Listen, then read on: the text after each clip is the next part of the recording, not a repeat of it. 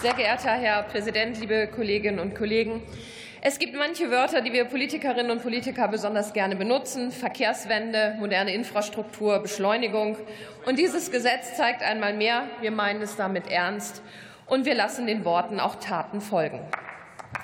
Seit 2021 haben wir uns sehr intensiv und breit mit den Hindernissen im Planungsbereich auseinandergesetzt und dazu auch verschiedene Lösungen schon vorgelegt und umgesetzt. Das äh, vorliegende Genehmigungsbeschleunigungsgesetz ist ein weiteres Puzzleteil, das in ein klares Bild passt. Diese Koalition löst ihr Versprechen der Beschleunigung und Vereinfachung ein.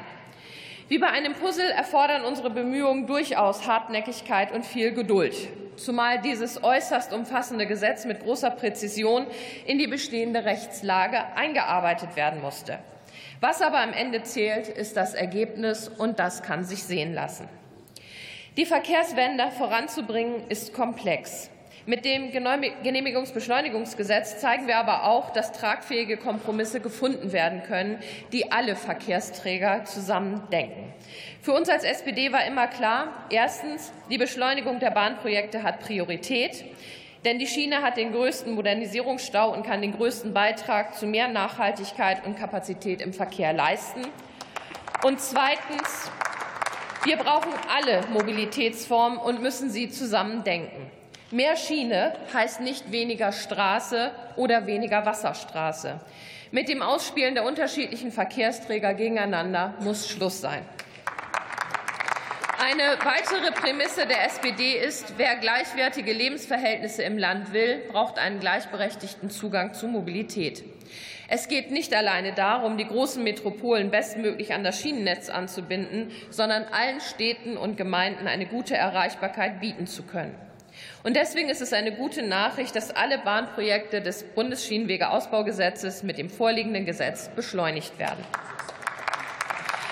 Zugleich wissen wir auch, dass Regionen im Strukturwandel eine besondere Unterstützung benötigen und dort eine gute Verkehrsinfrastruktur den Weg der Transformation aktiv unterstützen kann.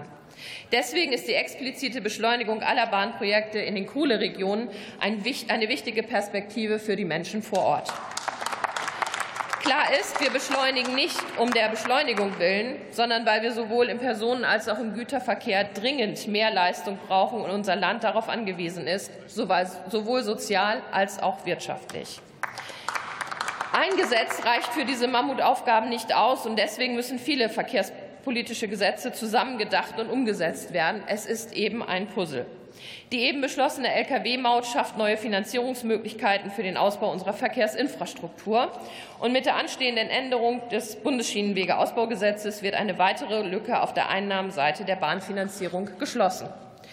Von der Politik wird aber auch erwartet, zu sagen, wohin das zusätzliche Geld fließen soll. Und dafür steht dieses Genehmigungsbeschleunigungsgesetz. Es zeigt detailliert auf, welche Verkehrsprojekte mit Vorrang vorangetrieben werden sollen. Die Schiene wird durch ihre Priorisierung insgesamt beschleunigt. Und diese Klarheit ist gut. Sie zeigt den Bürgerinnen und Bürgern, die Verkehrswende kommt und sie wird lückenlos vorangetrieben. Die Pendlerinnen und Pendler erfahren, entlang welcher Korridore sie bald besser vorankommen. Und die Verwaltung, Planungsbüros und die Bauindustrie bekommt mehr Planbarkeit und bessere Verfahren. Es fügt sich also alles zusammen. Vielen Dank. Vielen Dank, Frau Kollegin. Als nächster Redner hält das Wort der Kollege Björn Simon, CDU-CSU.